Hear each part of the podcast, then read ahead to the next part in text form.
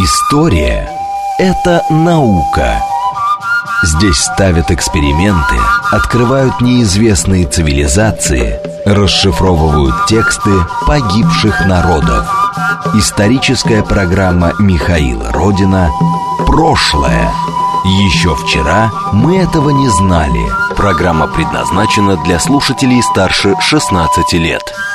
Добрый день, это прошлое, радиоверсия журнала прошлое.ком. Меня зовут Михаил Родин. А в начале а, этого месяца в Москве прошла большая археологическая конференция, которая называется «Археологические исследования в России. Новые материалы и интерпретации». А, Ее организовал Институт археологии э, Российской Академии Наук. Вот сейчас мы открываем цикл программ, когда поговорим об этих самых исследованиях археологических в России, последних, самых интересных, э, будем их обсуждать. Сегодня у нас в гостях Александр Николаевич Николаевич Хохлов, научный сотрудник Института археологии РАН. Добрый день. Здравствуйте. А, здравствуйте. Начнем мы а, с, а, пожалуй, самых таких в международном смысле самых громких, да, раскопок прошлого года.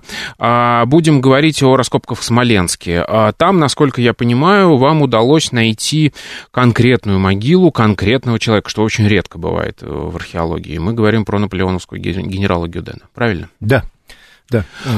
Расскажите фабулу, что это за история, вот историческая. Мы говорим про 12 год. Все это начиналось э, в 19 году, в декабре месяце. Ага. И начиналось как э, некая такая любопытная, слегка авантюрная история э, с очень такой туманной перспективой. В Институт археологии обратился президент фонда развития российско-французских исторических инициатив Пьер Малиновский с предложением провести исследования в Смоленске, рядом со Смоленском, а, для выявления возможной а, могилы а, генерала Гюдена, дивизионного генерала Гюдена, соратника Наполеона. Э, Гюден был один из первых крупных военачальников, который погиб на земле России. Его судьба очень интересна. Несколько слов о нем – да, а, конечно. Это э, человек, который сделал блестящую карьеру, карьеру военного, а, происходил из древнего французского аристократического рода и по традиции семейной был отдан в военную школу подростком, и там встретился с будущим императором Франции, десятилетний Наполеон Бонапарт, а, корсиканец, в мальчишеской среде, естественно, все непросто, острых углов очень много. А, корсиканца маленького травили, его одногруппники, однокурсники. А Шарль Этьен Гюден взял а, маленького корсиканца под свою опеку. И вот с тех пор сложилась дружба двух людей, которым, результатом которой было то, что Шарль Этьен Гюден был, пожалуй, одним из немногих генералов, который мог себе позволить во время боевых действий обратиться к Наполеону на «ты». Угу. Но он и сам а, по себе был э, образцом э, боевого генерала того времени. Он неоднократно участвовал в крупных боях. Это и Прейса Шелау, это и Пултоцк на территории современной Польши – где французские войска, точнее войска Великой Армии, одержали блестящие победы. Имя Гюдена дважды выбито на арке на площади Звезды, а, триумфальной арки в Париже. Его мраморный бюст мы можем найти в Версале. А, то есть э, Франция воздала по заслугам этому полководцу, но поход в Россию стал для него роковым. Угу. Он возглавлял одну из дивизий, э, которая наступала на Смоленск. А Смоленск был достаточно быстро взят, несмотря на героическое сопротивление русской армии. Угроза окружения заставила полководцев русских э, принять приказ о ночном отступлении. Первая и вторая армии отступали из Смоленска по двум дорогам – и это было крайне опасно, поскольку противник мог, э, ослабленные в два раза силы, э, пытаться разбить по одиночке. Именно в этом и был стратегический замысел Наполеона э, – догнать на марше русские армии и уничтожить их, пока появляется такая редкая возможность. Задача русских была сохранить войска, отступая на восток, восточнее деревни Лубина, обе дороги смыкались, там можно было соединиться, и, в общем-то, угроза такого локального сражения, когда погибала бы одна только часть армии, ну, крупная, угу. была бы уже гораздо меньше. Замысел Наполеона был сорван благодаря инициативе русских военачальников среднего звена. А, дело в том, что старая Смоленско-Московская дорога пересекала долины нескольких небольших рек, а, которые впадали в Днепр, но эти долины были э, ярко выраженные, имели ярко выраженные берега. У них были высокие террасированные холмы э, на берегу, и, э, соответственно, эти были, холмы представляли собой природные рубежи обороны, которые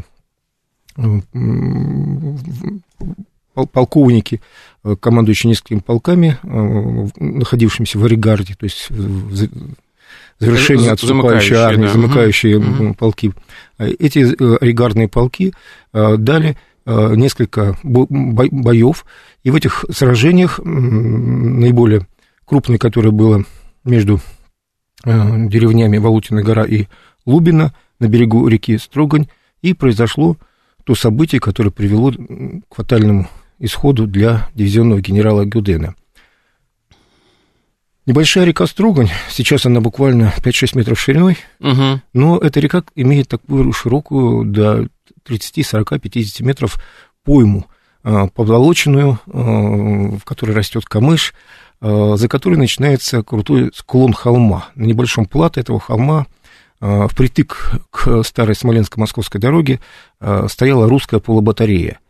Мост, единственный через эту речку, русские предусмотрительно разобрали. И когда батальоны дивизии Гюдена с марша, выходя из леса, начали на Большой Поляне перед этой речкой разворачиваться в боевые порядки, выяснилось, что через мост наступать нельзя. Через пойму Наступать теоретически можно было, но это привело бы однозначно к большим потерям. Дело в том, что в камышах поймы со стороны э, русского берега э, в рассыпном строю засели русские егеря, которые начали точным прицельным огнем обстреливать э, разворачивающихся французов, а батареи открыли огонь по боевым порядкам солдат и офицеров Великой Армии. Гюден сделал большую ошибку. Он решил лично удостовериться в состоянии угу. моста. В сопровождении офицера своего штаба он подъехал к мосту, спешился. Это была прекрасная мишень. Угу. Вы помните, что военная мода тех лет предписывала носить генеральскому составу мундиры, Конечно. расшитые, богато расшитые э, золотым шитьем, позументами, э, блеск и палет. Артиллеристы не дали промаха, и первый же залп русских орудий э, сразил. Гюден он получил множественные ранения, ему, у него была оторвана левая нога выше колена, большая кровопотеря, передал, успел сознание передать командованию своему заместителю дивизии, его тут же эвакуировали в Смоленск, где было несколько лазаретов развернуто, он попал в госпиталь, немедленно был вызван лучший э, первый хирург, главный хирург Великой армии, который э, попытался э, провести ампутацию, а, но э, беда была в том, что антисептиков не существовало. Даже после операции огромное количество военнослужащих погибало, умирало. Юден умер через три дня, несмотря на то, что ему был оказан самый э, высокий по тому уровню врачебный уход. Его навестил Наполеон, вот они имели краткую беседу, Э, после смерти Наполеон распорядился его похоронить непременно в Смоленске, непременно в цитадели, и э, по одному из мемуаров лично указал, где должна быть находиться могила его друга детства и боевого соратника. Однако мы помним, что французы с триумфом войдя в Москву очень быстро из нее вынуждены были уйти. Уйти и отступать по той неблагополучной дороге, которую они уже полностью разграбили, а разграбление было делом неизбежным. Боевое снабжение французской армии на уровне больших э, тыловых подразделений не существовало, и наступающая армия, Великая армия, обеспечивала себя за счет э, местного населения, реквизиции, то есть угу. грабежа, попросту да, говоря. Да, А, но по этой дороге они уже прошли на Москву, и замысел гениальный Кутузова состоял именно в том, чтобы заставить их отступать уже по разграбленной дороге, на которой не оставалось ни продуктов, ни фуража, ни более-менее сохранившегося жилья. А французы отступали достаточно быстро и ушли из Смоленска, не дав крупного сражения. А, собственно, уже к Смоленску, после Вязьмы они, собственно, бежали, армия была дезорганизована. За тот небольшой период времени, пока войска Великой Армии стояли в Смоленске, артиллерийский полковник Марион а, попытался сделать некий мемориал над могилой дивизионного генерала Гюдена.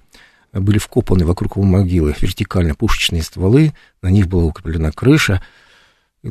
Подобие мавзолея должно было показывать вот место упокоения героя Франции. Угу. Но в этом-то и была ошибка, потому что после отступления французов, после их бегства из Смоленска, пушечные стволы очень быстро были выкопаны. Дело в том, что... Они были дорогие просто. Да, пушечная бронза, это, угу. во-первых, это огромный вес, во-вторых, это большие деньги. Более того, император издал э, указ, по которому скупалось трофейное оружие, будь оно исправно или неисправно. Естественно, эти стволы были тут же выкопаны, э, и отправлены по, не, по надобности, по необходимости uh-huh, реализованы. Uh-huh. Собственно, с этого момента начинается забвение местонахождения могилы генерала Кюдена. По традициям того времени, которые касались очень многих, в том числе и Кутузова, и Барклайт де Толли, после смерти героя из его груди э, извлекалось сердце. Вот, сердце Гюдена тоже было извлечено, отправлено его семье вместе с мундиром, шпагой, орденами сердце Гюдена было захоронено в гробнице 4-й дивизии на кладбище Пьер-Лашес. А тело осталось в могиле на одном из бастионов цитадели Смоленска. И место потерялось, насколько я понимаю. У нас есть по мемуарам три версии того, где это конкретно было. А, естественно, место было забыто, потому что это был не наш герой, угу. это был э, противник, это был враг. Могила его вряд ли поддерживалась в порядке. А, и через какое-то место э, информацию можно было почерпнуть не э, из русских источников, русскоязычных, а только из франкоязычных источников. А, и эти источники все относятся к мемуарам. Мемуары – это самый скользкий, самый противоречивый источник.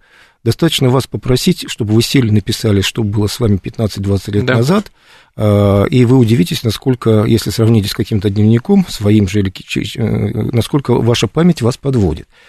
А, безусловно, подобную вот роль память человеческая сыграла и с авторами мемуаров, посвященных русскому походу Великой армии Наполеона в Россию. Они все вспоминают о гибели дивизионного генерала графа империи Шарля Этьена Гюдена, но дальше э, события описывают, связанные с его погребением, крайне противоречиво. По меньшей мере, три группы э, мемуаров э, указывали на два основных места, и в одном месте указывались две разные точки, где могла бы находиться эта могила, погребение которое было совершено в августе 1812 года. Как вам удалось? Э, я правильно понимаю, что вам пришлось исследовать все три э, предполагаемых места? Нет, нам повезло. Угу. Нам повезло, мы исследовали два пункта. Мы должны были учесть все группы источников, все группы мемуаров, но мы еще и должны были учесть мнение инициатора этого проекта французской стороны, Угу. Дело в том, что проект был международным. Кроме экспедиции Института археологии Российской Академии Наук по инициативе французской стороны, в работах участвовала группа археологов, антропологов э, Французского института превентивной археологии ИНРАП и выпускников и студентов э, нескольких французских университетов. А, так вот, э, специалисты ИНРАП и Пьер Малиновский твердо настояли на том, чтобы работы начались с э, проверки э, места, возможного места захоронения на так называемом шейном бастионе на северо-востоке, э, который находится в Смоленской крепости. Да, дело в том, что целая группа источников, в том числе мемуары маршала Даву и мемуары генерала Режена, который, собственно, был распорядителем похорон содержали в себе запись, что могила генерала, его мавзолей находится на высоком или большом бастионе на северо-востоке крепости Смоленск, или цитадели Смоленск.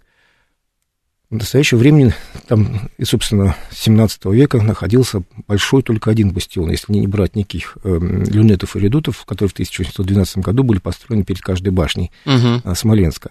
Это бастион, который называется Шейнов бастион или Шейнов вал, который был сооружен в 17 веке, благополучно использовался в Петровское время, затем был реконструирован э, в начале XIX века. Именно с этой площадки, этого бастиона, вели огонь русские артиллеристы, э, когда э, противник пытался штурмовать Смоленск через Малаховские ворота, удачно вели огонь, отбили французский приступ.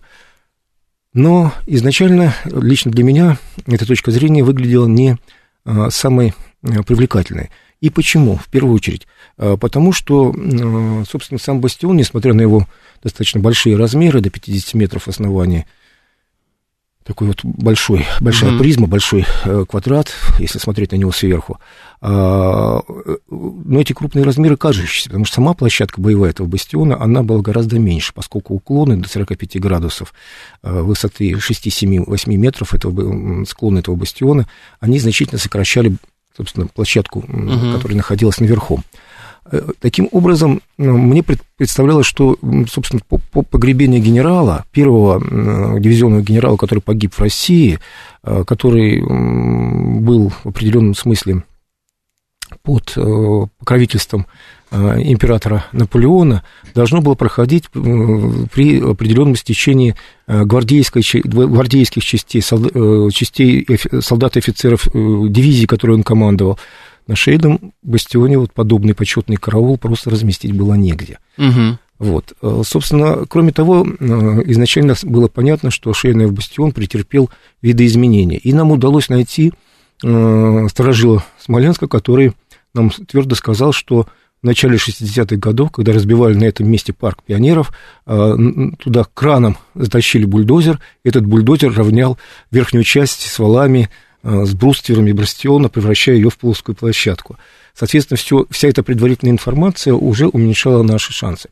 Тем не менее, мы пошли навстречу французской стороны, угу. вот, и на протяжении месяца исследовали шейный бастион. Это были замечательные работы. Мы изучили, а это в последние, наверное, 50 лет почти никто таких работ не делал, мы изучили конструкцию бастиона 18 века, поскольку бастион, площадка 19 века... Здесь, после Петровских Да, времен. мы угу. вышли на уровень бастиона 17 века, мы вышли на уровень вала э, шейного пролома, когда поляки осаждали э, город и взорвали. А, сначала был вал насыпан. Взорвали, Это взорвали во время смуты, получается. Да. То есть, угу. После смуты. После смуты. Ага. 30-е годы, это война 30-х годов. Таким образом, мы видим, что э, мы получили замечательный научный результат. Мы получили прекрасный разрез конструкции бастиона. Мы теперь представляем, как он, как он, как он строился, какова была его конструкция. То есть, получается, мы а, искали это конкретную могилу конкретного человека, да, но благодаря этим раскопам получили очень много знаний о том, как были устроены укрепления Смоленска в разные э, века. А, то есть получилось а, раскопать большую площадь и из этого вынести большой, большой а, научный, скажем так, много научной информации, да? Да, именно так. Угу. Именно так и произошло. К сожалению, в раскопе не было выявлено ни одного фрагмента человеческой кости от какой-то могилы, хотя бы и разрушенной, не говоря о том, что место для могилы – э, генерала, собственно, там и не могло быть. Ага. После этого результата э, французская сторона приняла решение провести дополнительные работы. И вот тут очень важно отметить, что, наверное, впервые последние годы мы получили возможность